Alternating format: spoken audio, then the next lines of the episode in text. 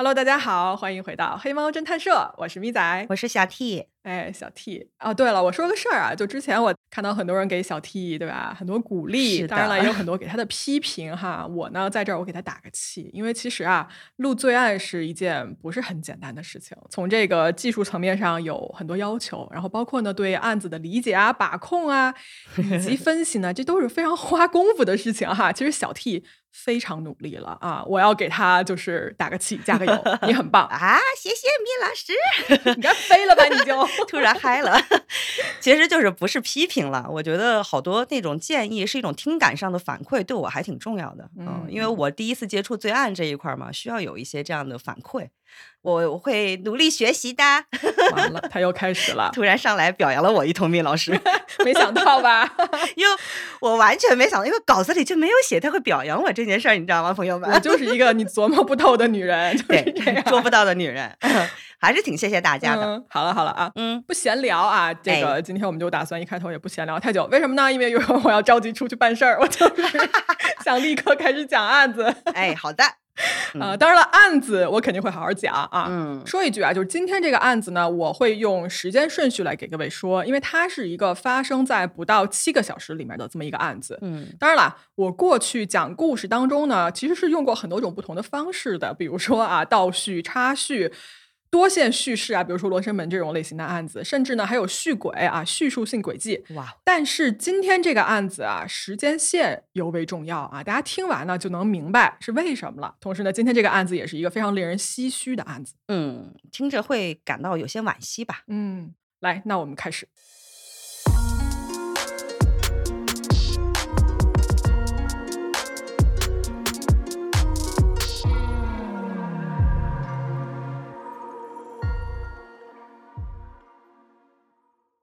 时间呢？我们来到二零零八年，地点呢是美国的佛罗里达州一个叫做 Northport 的小镇。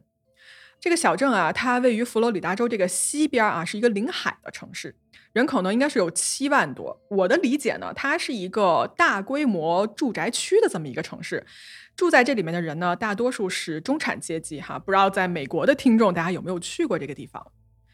那么在这个城市里面呢，住着一家人，分别是二十三岁的 Nathan Lee 和他的妻子 Dennis Lee。这两个人啊，其实上学的时候就认识了，他们是同学。Nathan 啊，这个男生呢，他当时是足球运动员，然后是一个社牛哈，平常说话什么的很幽默，很好结交朋友，所以他在学校里朋友是很多的。女方呢，Dennis，她的头脑非常好，是一个非常非常聪明的女孩。他在学校被人称作是数学天才啊，而且呢，这两个人啊，高三就开始约会，然后呢，毕业了之后没多久就结婚了，是这种美国我们看电影嘛，经常会看到这种很标准的，叫做什么呢？叫做 high school sweetheart。嗯，听起来很学生时期的那种爱情，很甜蜜呢。没错，两个人结婚之后呢，生了两个男孩，但大家都知道啊，小孩一生，这个家庭里面的经济压力呢就会很大。Dennis 是暂时放下了他的事业，在他们家呢就照顾这两个年幼的儿子们。那么爸爸 Nathan 呢是打了三份工来养家。哇，他的主要的工作啊是当地的一个电力和照明公司的抄表员。那在住这一方面啊，他们找了一个应该是新建的一个住宅区，是一个出租屋。说实话，这个条件吧确实一般，但是呢就胜就胜在这个价格实惠，并且呢地理位置比较靠近他们的父母。而且周边呢比较安静哈，很适合来抚养家里的孩子。嗯，那么两个人经济上啊确实是紧巴巴的哈，没钱。然后，但是呢关系不大，为什么呢？因为这一对年轻的夫妇啊，对未来是充满希望的。他们觉得说一家人在一起就很好，一起抚养孩子，一起长大，一起变老，对于未来大家就是这么一个愿想。嗯。大家是一个奔着同一个生活目标走的状况，没错。说起来呢，就是他们在一起的第一个情人节啊，就记得说，Nathan 给 Dennis 买了一个新型的戒指。这个戒指呢，Dennis 是一直戴着的。就两个人平时啊，可以说是非常恩爱，日子呢过得很甜蜜。嗯。那么时间呢，我们来到二零零八年的一月十七号，这是一个礼拜四。那这个案子从这儿开始呢，我就给大家以时间顺序往下讲。嗯。在这天上午的十一点零九分 Nathan 啊，在上班的时候就给妻子打了一个电话。我们刚才也说了嘛，就这一家人经济不是特别宽裕。然后其实，在一月份的时候，我查了一下，佛罗里达州呢也是一个很温暖的气候啊，十几二十度之类的。在 Northport 就北港这个镇，今天呢也是一个很闷热的天气。于是呢，Nathan 就给他妻子打电话，就说：“哎呀，不要开空调了，好吧？我们就是开窗透气，这样子可以省一点电费，省点钱。”嗯，那这个电话里面呢，Dennis 就说：“啊，没问题，没问题，我早就已经关掉了，窗户我也打开了。”然后两个人大概就聊了五分钟左右吧，就把这个电话给挂掉了。嗯，很精打细算的小两口子，就踏踏实实过日子的那种。没错。好，时间来到下午三点，这个时候啊，Nathan 下班了。他在回家的路上呢，就跟往常一样啊，就有个习惯，就是给他老婆打电话。结果这个电话吧就没有人接，哎，就很奇怪。然后这个回来的路程吧，二十五分钟，Nathan 一共给 Dennis 打了八个电话，全都没有人接。他就会觉得说，怎么回事啊？电话没带吗？还是出什么事儿了呢？他就赶快呀，快马加鞭的回到家。结果呢，刚到家门口外面，就觉得说有些东西不对劲。首先，他看到呀，这个窗户没开。大家记得吧？之前这个窗户是说已经打开的嘛，要透气嘛。对。而且呢，他也发现说这个前门是反锁着的。他就赶快啊，拿钥匙打开门进去。他进到屋子里之后呢，听到了两个儿子的声音啊，那好歹是说放心了一点嘛。但是很奇怪。整个房子里面没有妻子 Dennis 的影子。嗯，Nathan 就往里走啊，进到卧室里面，就看到儿子呢，两个儿子就放在了同一个婴儿床上。其实这一点也是有点奇怪的，因为 Dennis 平时不会把两个小孩放在同一张床上睡。他抱着儿子想说：“OK，两个孩子没事情。”但是 Dennis 去哪儿了呢？他在屋里找了一圈都没有看到这个人。这个时候，作为丈夫的 Nathan 就觉得说不对劲，于是他就立刻啊报警。时间是下午的三点二十九分，这个时候呢，Nathan 打了九幺幺电话报警。我们来听一下这段报警录音。Northport emergency. Uh, yes, um, I'm at 7912 uh, Tor Avenue. Uh, mm-hmm. I just got home from work, and my wife, I can't find her. My kids were in the house, and I don't know where she is. I've looked every single place. 刚才这通电话啊，Nathan 说的是我刚刚下班回家，我的妻子呢，我找不到她了，我的孩子在屋里面，但是我真的不知道她在哪儿啊，我已经找遍了每一个地方。那么警方接到这个报警之后啊，就立刻前来他们家调查。首先呢，他们家没有任何的东西被盗，Dennis 的钱包、手机、钥匙，包括他的这个车啊，都在院子里停的好好的，所有东西都在原地没有动，但是就是人不见了。嗯，就还挺奇怪的，因为照他们两个的互动频率来说的话，我觉得丹尼斯不太应该会什么都不说就凭空消失。嗯，那警察在现场调查出什么线索没有呢？哎，警察在这个时候啊就开始走访邻居嘛，因为家里当时没有任何人了，两个小孩也不可能说出一些什么具体的事情。嗯，他就开始对邻居进行一个走访调查。这个时候呢，旁边有一位叫做 Jennifer 的邻居啊说：“哎，这天下午我是看到了一些异常的。”嗯，他说啊，当天下午他在家看电视，然后呢，他余光瞟到窗户外面啊，有一辆汽车，就是在他们家这个小区附近呢，是来回的巡视，就感觉在找东西。当时那个时间是下午的两点多哈，他观察到这个车辆是往返了四次还是五次，这么多次。后来大概就很多次之后嘛，Jennifer 他就准备说，他说那这样吧，我出去问问，说这人到底是谁？你在这儿有什么事儿？他刚出门啊，就发现这辆车停在了 Dennis 家的门口。这个时候呢，他看到了这辆车的司机是一个白人男性，有一点胖哈，是一个比较壮实的身材，然后是深色的头发，年龄大概是一个中年青年的样子哈。Jennifer 以为说，哦，那你既然停他们家门口了，你是不是 Dennis 他们家的客人？所以呢，他这个时候就没有再上前去找这个人搭话了，他就回去了。那么大概过了十五分钟之后啊，就这个时间不到两点半的时候，这辆车呢就开走了。Jennifer 说她不知道车开走的时候车上有多少人，反正呢这个车是走了。而这个时候你看时间，距离丈夫 Nathan 下班其实也就一个小时左右。嗯，其实这位邻居他观察还挺敏锐的，他能够准确的捕捉到那个车辆往返了四五次这个细节。说实话啊，我其实之前不是特别能理解为什么总会有这种邻居能观察到这种事情。但我后来我年纪大一点，发现我也这样啊，而且有可能是我现在在国外嘛，可能欧洲这边太安静了，就你要来一个这样的车，其实在小区里面是非常非常明显的。哦，确实。好，我们说回来啊，警方听到这一段之后呢，就马上问 Jennifer 说：“那这个车是什么样子？你能不能给我们描述一下？”邻居就说啊，车是一辆应该是深绿色的，如果没看错的话，是一辆雪佛兰的科迈罗。然后牌照呢，我确实是不记得了。嗯，那好，警方收集到这个很具体的信息之后呢，就立刻开始在全城啊来搜索这个特征的车辆。而这个时候，时间指向了下午的六点三十五分，一个全城的大搜索开始了。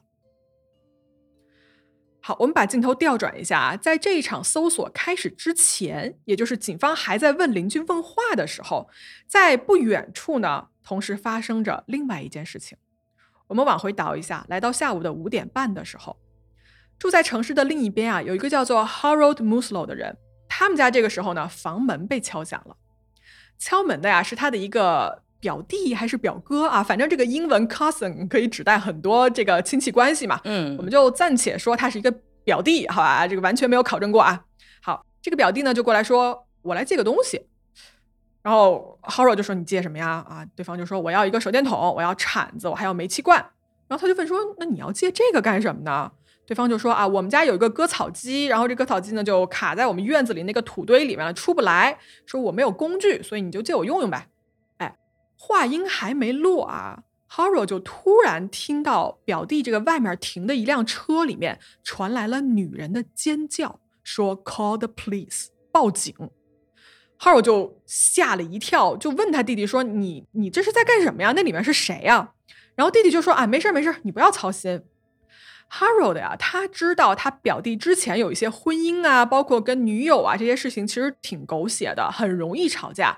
所以他这个时候吧，他心里就在琢磨说，是不是又吵架了啊，闹矛盾什么的。嗯他正琢磨这事儿呢，啊，他弟弟就拿着他借到的这些东西啊，就正要走。而这个时候呢，其实天色已经暗了。Harold 就试图啊，就看了一下这个车里面。但是呢，因为光线很暗的缘故，他看不清这个女人的长相，只能看见说这个人应该是一个齐肩的头发，五官是看不太清楚的。那这个时候，表弟往车里走的时候啊，进车把车门打开，先把这个女的呀用手把她往下一摁，但是对方很明显是在挣扎，然后表弟呢就去了这个驾驶座啊，就飞快的就把这车给开走了。留下了 Haro 一个人站在他们家门口，就在那儿就懵了。嗯，他不会装作听不见吧？哎，对啊，你想想啊，他这会儿呢，心里就在琢磨说，那我到底要不要报警呢？嗯哎，他决定啊，这样，我报警之前，我先考证一下，因为毕竟对方是我的亲戚嘛，我也不想说就是得罪人家或者是轻举妄动。他说我呢，就先开车去他们家看一眼，是不是真的有一个割草机在那儿被卡住了。嗯于是他就跳上车，其实他们家那个弟弟啊就住的不远，可能不到十公里哈，他就开车过去看了一眼，发现他弟弟就是这院子里面没有任何东西被卡住，更别说什么割草机了。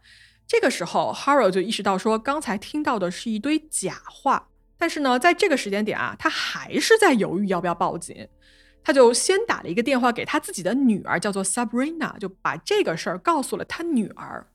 而他女儿听了之后啊，没有丝毫的犹豫。当天晚上的六点二十三分，Sabrina 拨打了九幺幺报警，向警察呢叙述了所发生的所有事情。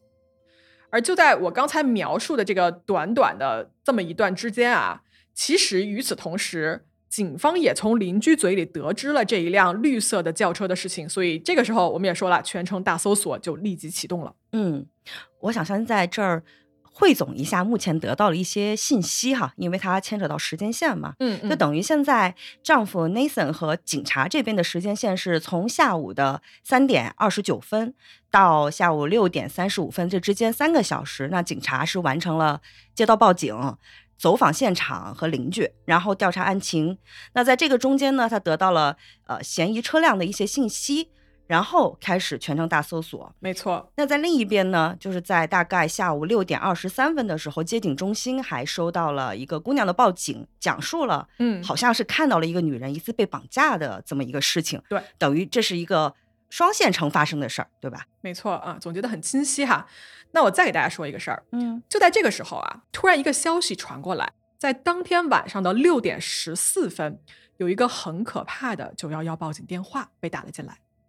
这个电话呢，长达六分钟，是一个歇斯底里的女人在电话里试图求救。接线员啊，把这个电话接通了之后呢，问他的话，他都没有直接回答，而是在跟旁边的人对话。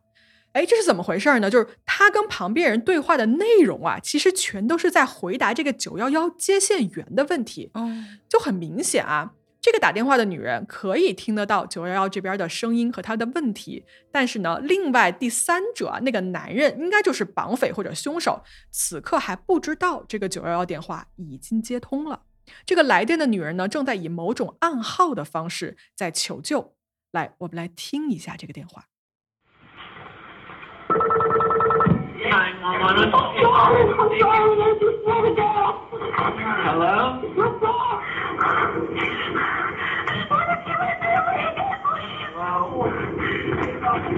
Hello? Let me go. Please let me go. I just want to see my family again. I'm sorry. Please let me go. Please let me go. Please, please let me go, God, please. Hello? Help me. What's the address? Help me. What's the address that you're at? Hello? What is the address that you're at? Hello, ma'am? Where are we going? I gotta go up to the mountain now. Up and around where? Can you see it? What's your name, ma'am? Hello? What's your name?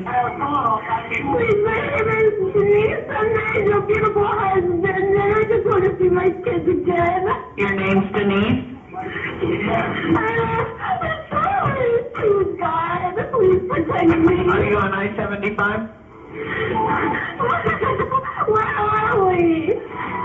No, please. Where are you at? Can you tell if you're on I-75? I don't know where your phone is. I'm sorry. Can you just tell me where we are? I don't have your phone. Do you know this guy? Where your phone is. I'm sorry. Denise, do you know this guy? I don't know where it is. Maybe if I could see it, help me find it. Denise, What's the story? What's your last name? Please. Lee? Yeah. Do you know what street? know where your. It's, your name's Denise Lee? Can you tell at all what street you're on? No. Do you know this guy that's with you? No. You don't know him from anywhere? No,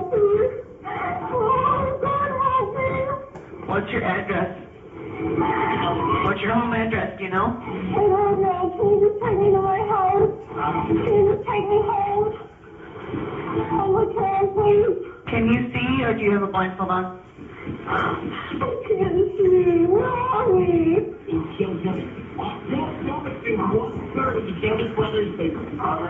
Where are we? Are you gonna help me?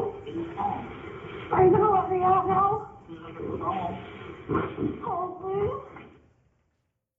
大家听到的是一个我剪辑的版本哈，原版会更加长一些。嗯，首先我们先不看内容啊，你们可以听出来，在这个九幺幺电话里面，这个来电的人的绝望，因为你反复能听到的词语就是 help 和 please，一直在祈求一个帮助。其实呢，这个打电话来的人呢，就是 Dennis，他呢哦的确是被绑架了，而此刻啊，他正在跟绑匪周旋。来，我们来看这个电话的内容。这个电话里呢，一共三个人，这边呢是九幺幺的接线员，那边是 Dennis，还有另外一个男的。电话里这个男的就说啊，他说我本来要放你走，你却到处瞎闹。我的电话呢？Dennis 说 I'm sorry，求求你放我走，Help me。OK，九幺幺这边就问说你的地址是什么？然后 Dennis 就假装问那个男的，他说我们现在去哪里？其实呢，他就是想说地址，但是不能直接回答。嗯，这个男的就说我要去绕一圈儿，他也没有直接回答地址。然后 Dennis 就回答说哦，我不知道，I couldn't tell。其实这话就是给九幺幺说给他听的嘛。然后这边九幺幺就说 What's your name？你叫什么名字？Dennis 就回答说：“求求你了，我叫 Dennis，我结婚了，我只是想再见见我的孩子。”接线员又说：“你现在是在 I seventy five 公路上吗？”Dennis 说：“对不起，我不知道你的电话在哪里，我不知道啊。又是一句暗语。”没错。然后接线员又说：“Dennis，你认识这个男的吗？”Dennis 回答说：“I don't know where it is。”啊，我不知道他在哪儿。其实就是在给一个否定啊，就说我不知道的意思。嗯，那中间还有一些对话，我们就略过哈。接线员就说：“Dennis，你的 last name 是什么？你姓什么？”Dennis 说：“Lee。”然后这边问说：“你知道你现在这条街叫什么名字吗？”Dennis 说：“No。”这边又问说：“你认识这个男的吗？”Dennis 说：“No，God please help me。”然后九幺幺这边又问说：“你的家庭地址是哪里？”Dennis 在那边又假装对话说：“求求你把我带回家吧，我在拉图尔的家啊，求求你了。”然后电话进行到这个时候啊，那个绑匪好像发觉了，Dennis 其实是在用九幺幺报警，而不是在跟他对话。这个电话里的男的呀，就突然说：“Give me the phone 啊，把电话给我。”Dennis 就恳求说：“Are you going to let me out now？你会放了我吗？”绑匪说：“As soon as I get the phone，你先让我拿到电话。”然后 Dennis 就带着哭腔说：“Help me！” 电话就挂断了。哎。丹尼斯是有在很聪明的想套出自己的具体位置，告诉警察，然后让警察来救自己，嗯对吧？对，不知道警方是怎么处理的。警方接到这个报警电话之后呢，就立刻把这个电话跟正在发生的失踪案是联系起来的。嗯，然后这一段报警的录音呢，被发给了 Dennis 的家人，来确定说这个电话中的女人叫做 Dennis Lee 的这个人呢，是不是他们正在找的人。而作为家人的 Nathan 啊，听了之后立刻就给了肯定的答复，说这确实就是我的妻子。说实话，他当时听到这个对话之后是非常绝望的，因为这是一个实在的证据，就是说你的妻子真的就是已经被绑架了。但是此时此刻呢，他又有一丝希望，因为至少能证明说这个时候妻子还活着，对吧？嗯，但是人究竟在哪儿呢？对啊，怎么找人呢？嗯，警方是追踪了这个打过来的电话号码的，希望是比如说手机啊有个 GPS 可以追踪。但是很可惜啊，这是一个买的叫做 burner phone 啊，就我们在美剧中经常可以看到的一个预付费的手机。哦，这种手机呢是没有 GPS 的，是你追踪不到的，你只能大概知道这个手机的信号是在哪个附近的信号塔里面发出来的。但是警方啊，根据这个号码就查到了机主，机主是一个三十六岁的失业的水管工，他的名字叫做 Michael King。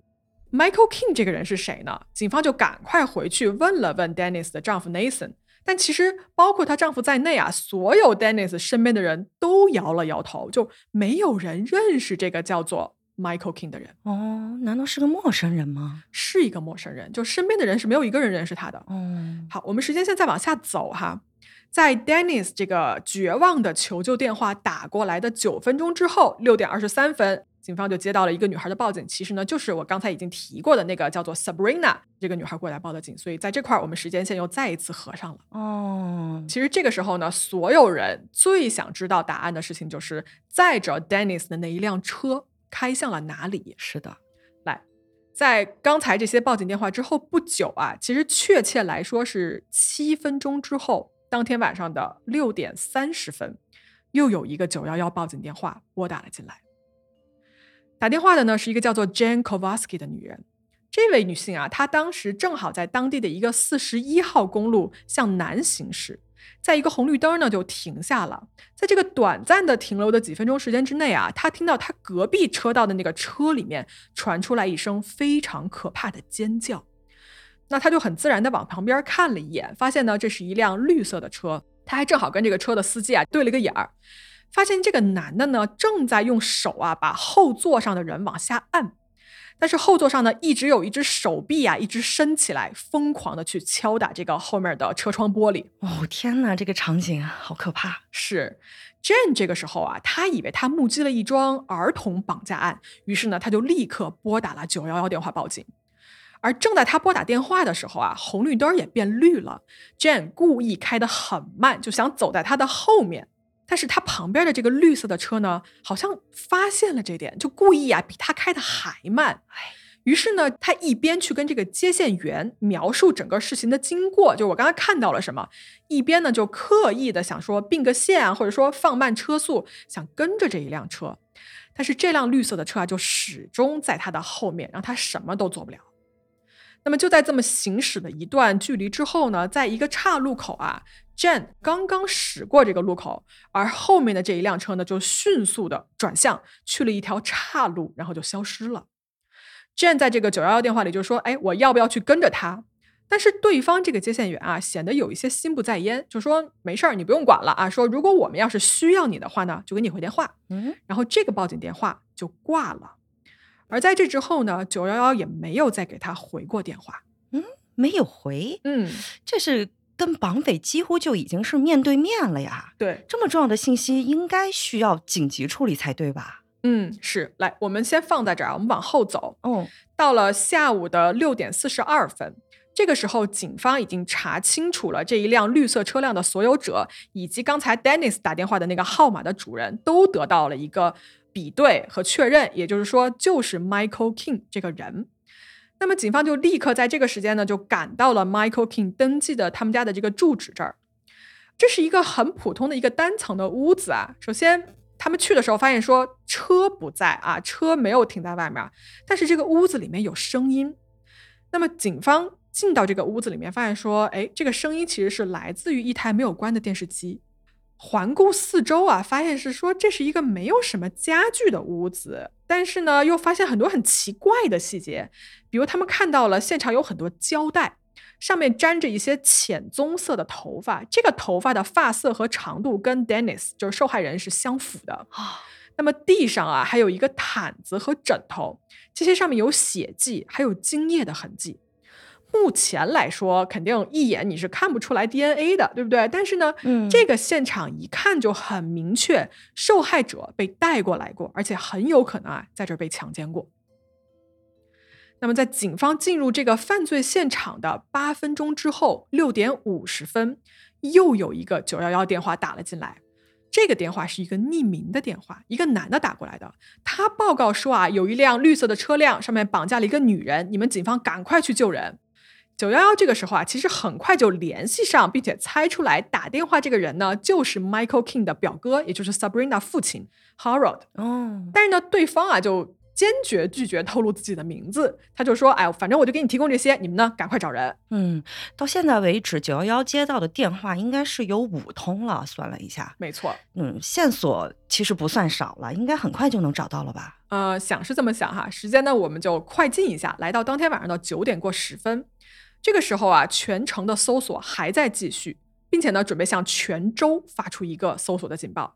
而正好呢，警方在当地的七十五号洲际公路附近呢，发现了一辆九五年的绿色雪佛兰科迈罗，与他们一直在寻找的车辆啊，非常的相似，并且呢，跟他们掌握的车牌也是一致的。那么警察就立刻开始追赶这一辆车，并且呢，在这个车后就打开了这个警灯，而且鸣笛，示意前方车辆说停车。这一辆绿色的车呢，确实靠边停了。警察先走出他们的车子，拿起了枪，然后命令这个司机说：“你走出车外。”从车外可以看到，说啊，里面坐的人呢，就这个司机啊，是一个白人男性，但是呢，车上只有他一个人。在听了警察的命令之后啊，司机坐那儿一动不动，哎，不听。警察重复了四次之后呢，终于这个司机打开了一点点门，但是他还是坐那儿不动。警方说：“你要是再不配合，你小心我会采取一些措施了哈。”那司机这个时候呢，他把车门完全打开，但是他用了一种很奇怪的方式啊，就是我们正常人一般直接下车了嘛，你把腿迈出来你就下车，他不是，他横躺在两个前排座位上，趴下来了，然后他向后蠕动，这么蠕动的往后退，推出了这个车辆，嗯，很奇怪对吧？好奇怪，对，嗯，这个人就是 Michael Kim，他呢穿着一条蓝色的牛仔裤，但是他下半身啊全都是水，都湿掉了。这个时候，警方就命令他说：“你趴在地上，双手抱头。”然后呢，就把他的手铐上了手铐，把这个人带回了警察局。嗯，终于抓到了，这是，终于抓到了。嗯，好，事情进行到这儿啊，从 Dennis 三点多被报告失踪到嫌疑人九点多被抓到，其实呢只过去了六个小时的时间。嗯，那么这个被捕的 Michael King 究竟是谁？我感觉大家听到这儿应该也会有很多问号哈。嗯，那我们先来看一看他到底是一个什么样的人。Michael King 一九七一年啊，出生在密歇根州。他被捕的这一年呢是三十六岁的一个年纪。这个人啊，没有任何的犯罪记录，他可能最多啊就是接到过几张交通罚单。在家人和朋友的眼里呢，其实你要问啊，都会说 Michael 是一个很好的人。这个人呢很勤奋啊，不喝酒，不吸毒，也没有什么很明显的这种家庭暴力史啊，也没有啊。但其实啊，Michael 还有另外一面。怎么说？在他六岁那一年呢，他滑雪的时候出过一次事故，就是他头部受过伤。哦，在那之后啊，这个人的性格就变了啊。平时呢，他头痛的非常非常严重啊，就好像这个伤一直没治好，就导致他无法完成学业，最后呢，只好去了这个特殊教育学校来继续一个学习。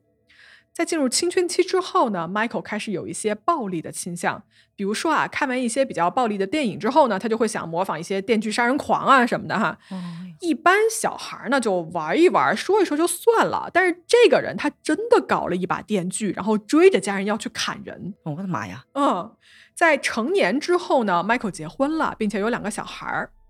有一天呢，他回家之后发现说妻子不见了，他还去报了警。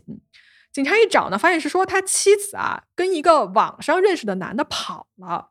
最后这一段婚姻呢是以离婚告终。他们生了两个儿子啊，就一个人一个儿子，互相负责各自的一个监护权。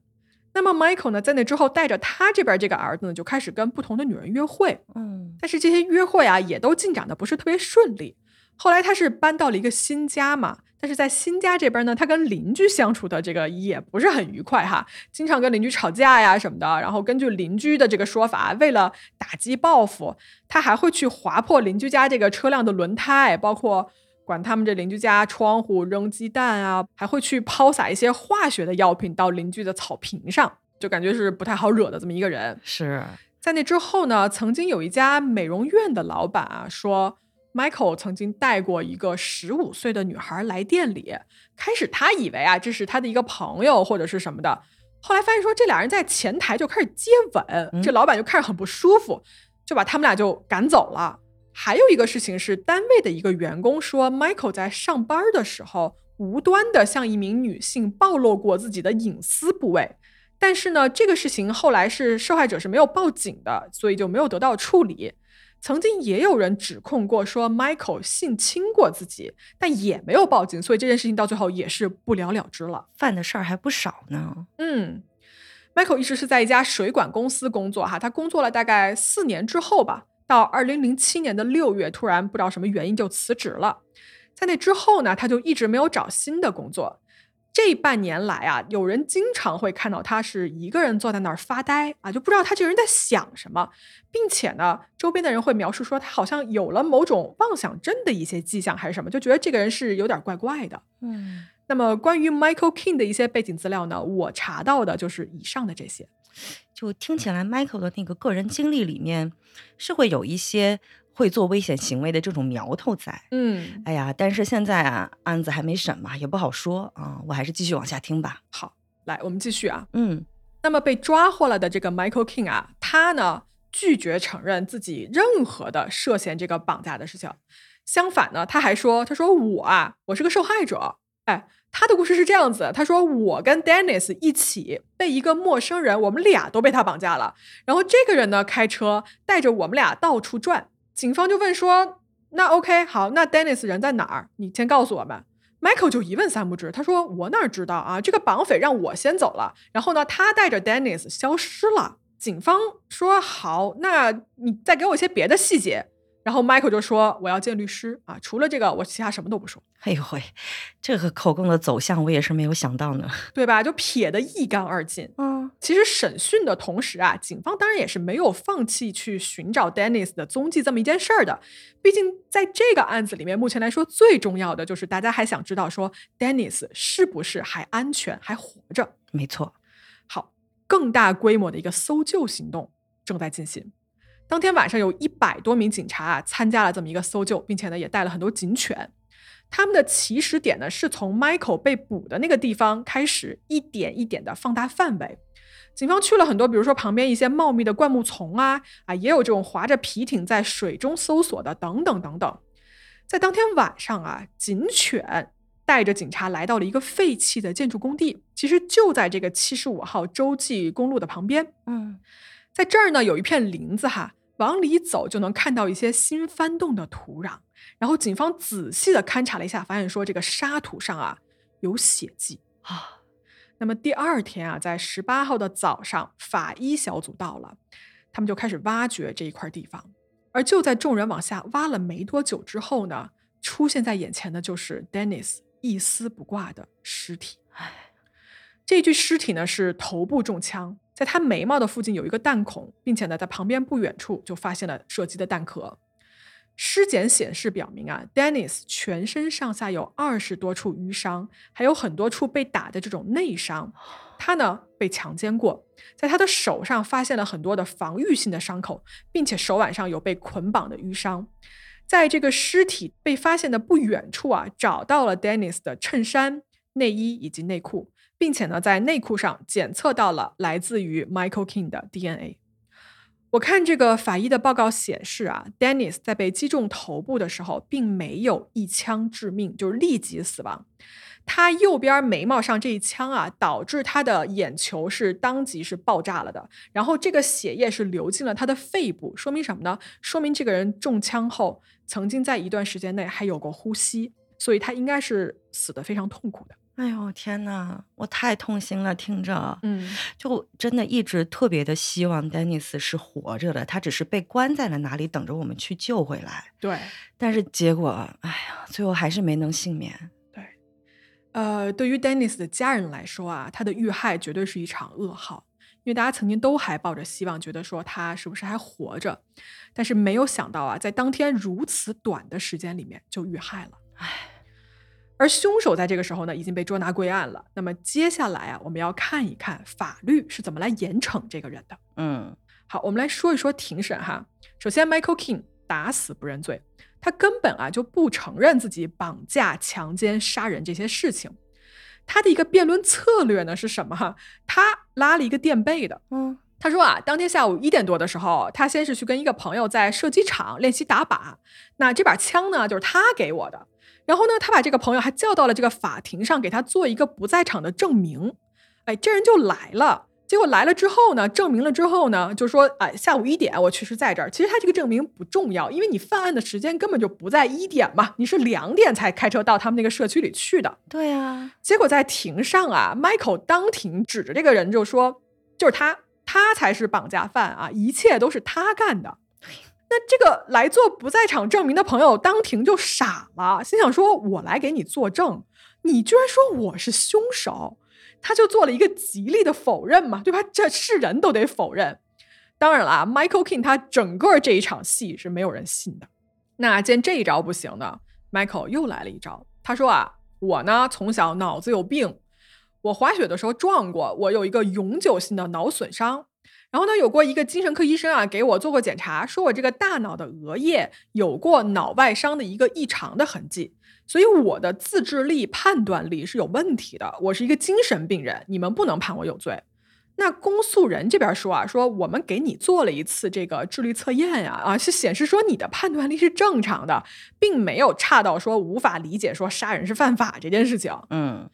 关于这个点啊，法庭其实最后裁定的是说，Michael King 是有正常行为能力的这么一个人，而且呢，在整个庭审的过程中间啊，Dennis 的丈夫 Nathan 也出现了，他在庭上站出来面对着凶手指控是什么呢？他说有一个关键的证据是在 Michael 的车上发现的，就是当时啊。Dennis 故意扯下了自己的很多头发，放在了他的那个后座的一些角落里面，以及啊，车后座里面有一枚我们在这个节目一开始就讲过的那一枚 Nathan 送给 Dennis 的那个爱心的戒指。嗯，这个戒指啊，Dennis 是从来都不摘的，一直很小心的爱护。当他被摘下来，那就说明一点是什么呢？就是他是故意被 Dennis。摘下来放在了他的车里的目的，就是要为了给警方和家人留下更多的线索，指向凶手的真正身份。唉，而且那一段长达六分钟的九幺幺报警电话也被当庭的播放。Dennis 整个那个绝望的啊求救的声音，所有在场的人听完全都沉默了。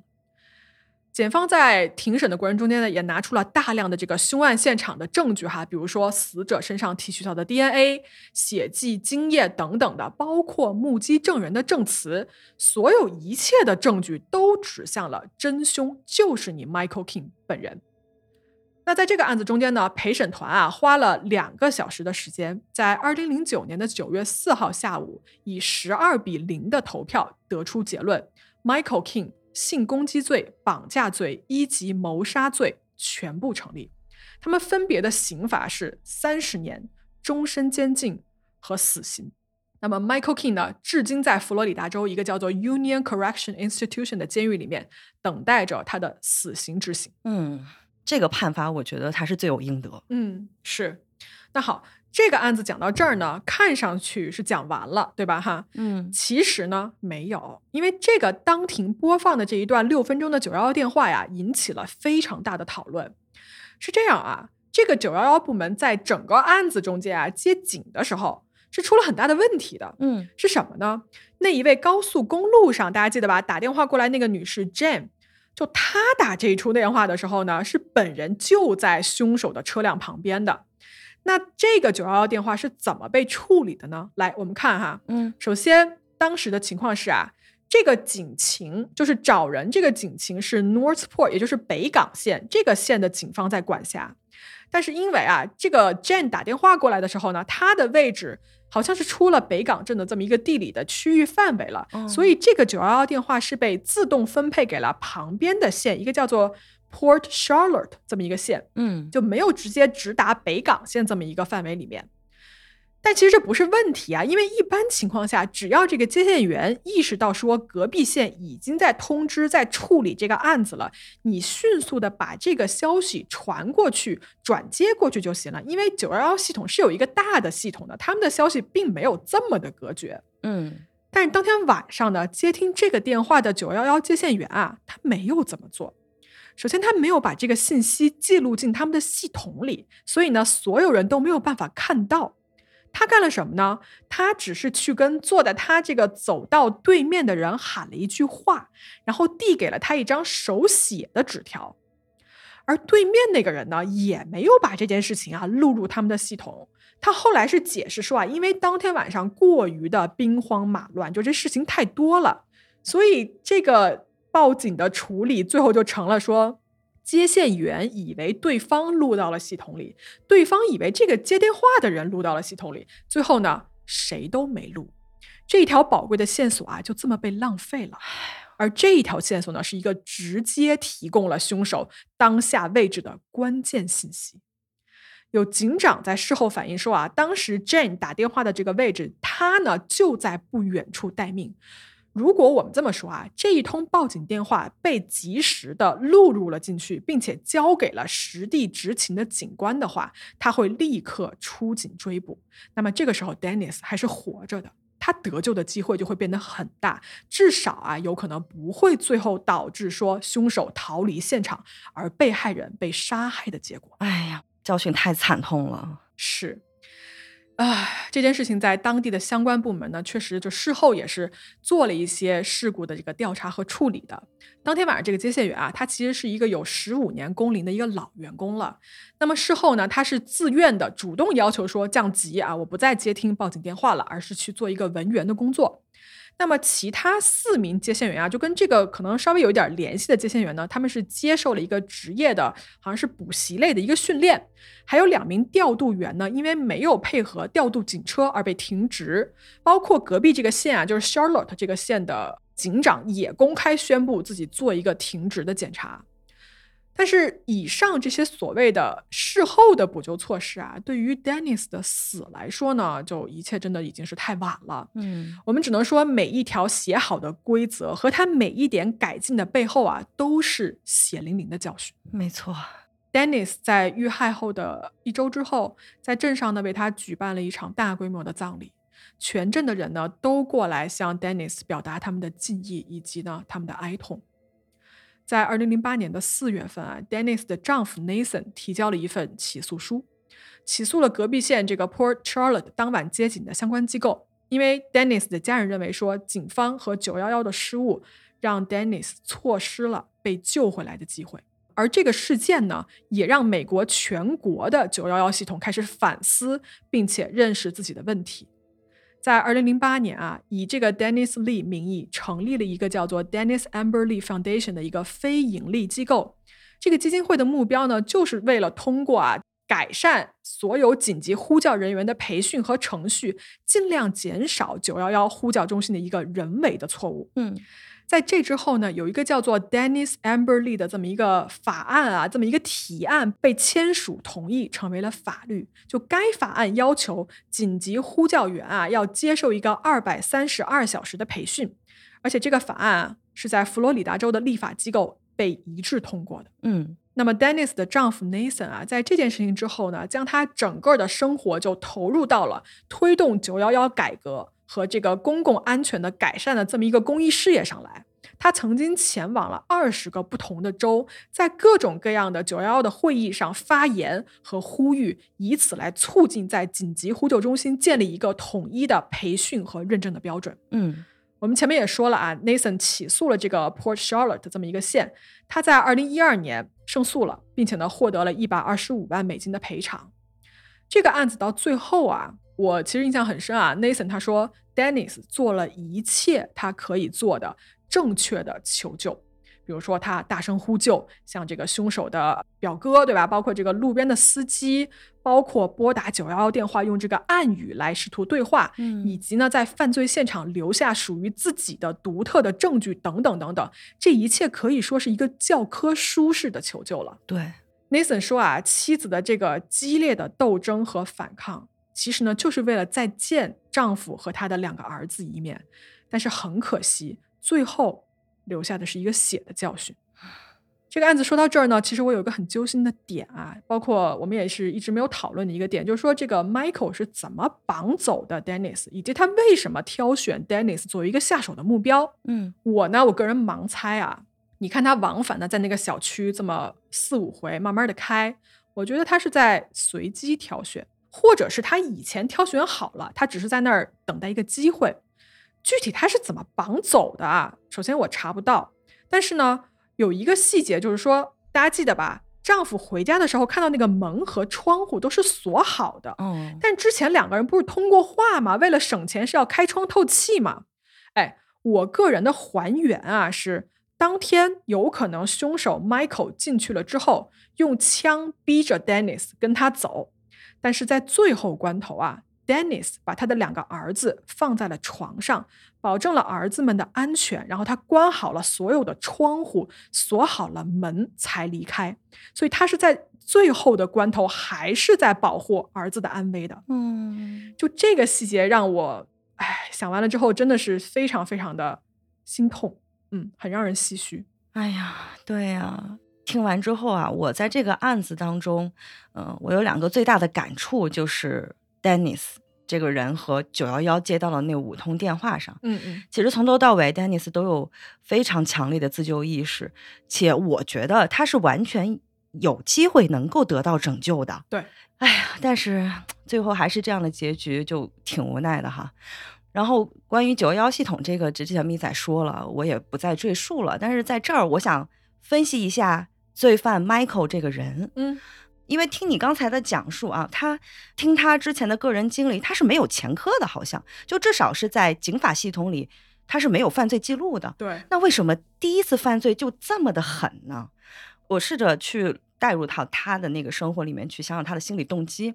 首先，我觉得 Michael 他犯罪的一个初始动机之一，肯定是有性犯罪的。嗯那这个性犯罪者，他一般的心理特点会有什么呢？比如说会有自卑，他需要去实现自我的一个控制欲，然后心理动机上呢，就会渴望去追求一种自我肯定。嗯，然后我发现这些心理机制啊，在 Michael 身上，他是有迹可循的。哦，怎么说？你看，就是回顾一下他的生活，比如说他的离婚是因为前妻出轨，他会不会感觉到自己是被抛弃了啊？然后再加上他其实犯罪前是失业的状态，那等于说他到三十六岁，一个大众意义上是一种失败的状态，对吧？嗯 Michael 是不是会觉得他的生活一直非常的压抑，并且没有什么控制权？那有没有一种可能，他希望从别的地方来获取这种控制权呢？嗯就比如说信的发泄，嗯嗯嗯这是我的一个猜测啊。然后就 Michael 被抓住之后，还有一个细节，我觉得挺值得琢磨的，就是他把自己首先放在了一个受害者的这个角色上面。嗯。在犯罪心理里面，其实有很多罪犯在犯案之后都会有让自己罪案合理化的这么一个心理机制，他会想尽各种的理由来合理化自己的犯罪行为，嗯，来达到这种自我认同与自我能够自我解释的这种目的啊、嗯我不知道咪仔你怎么看这个人？嗯嗯，你刚才其实说了两点啊，一个就是说你想分析说他的动机是什么，就是他为什么会这么做，嗯对吧？然后你还有第二点，你说的是他在庭审上的一个自我的一个合理化的事情，对吧？对对对你这，样，我先来回答你第二点啊。哎首先在这个庭审上，他的这么一个表现啊，我觉得其实不用想太多。我自己的认为是，他就是一个脱罪的辩论的策略。哦，也是就他的自我认同和自洽不是通过庭审上的辩护来达成的，就他其实自身早就有了一个可以自我合理化的一个机制。嗯那么说到这儿，我就往前回答你他的动机的问题。呃，除了你刚才分析的那些，其实我觉得很有道理哈。但我想说一个你刚刚没有说到的事情，就是我们开头讲了啊，Michael 其实他小时候有一个他滑雪嘛，应该是撞着头了还是怎么回事儿？就是受过伤，对对对，他这个大脑额叶啊，曾经有过一个受伤的这么一个记录。哦，那么这件事儿呢，我查了一下资料啊，确实类似的这种事情是发生过的。比如说呢，早在这个十九世纪初啊，就有过记载，一个举止很温和的人，在某一场事故中呢，这个大脑额叶啊就受到了很严重但是不致命的伤害。嗯这个人康复之后呢，他的脾气啊一百八十度大变化，这人就变得非常的易怒，然后脾气暴躁，并且有暴力倾向。哦那科学界对这种现象其实是有过很多讨论的。呃，目前临床的一个结论啊是说，大脑损伤，尤其是额叶损伤，会导致一种叫做额叶综合症的病症出现。确实啊，它会增加一个人的攻击性和暴力倾向，而且呢，大多数情况下，病人会有无法控制的愤怒出现。所以大家如果感兴趣的话，这一块的这个信息可以去网上搜一搜，有很多类似的案例出现过。嗯，对对对，脑损伤之后，人的性格多多少少都是会有所变化的。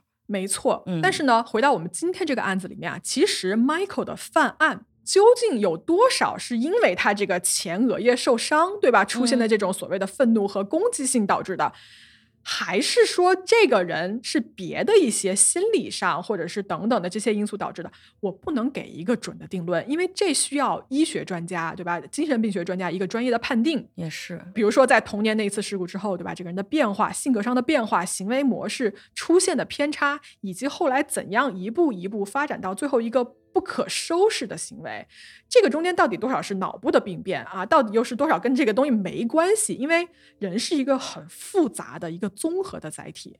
那么。真正的这个真相啊，可能只有 Michael 本人以及呢更加专业的医学家和犯罪学家才能给一个最后的定论。嗯但是作为罪案的分析啊，我觉得这一块的事实呢，我也有必要在最后是要给大家提一嘴的。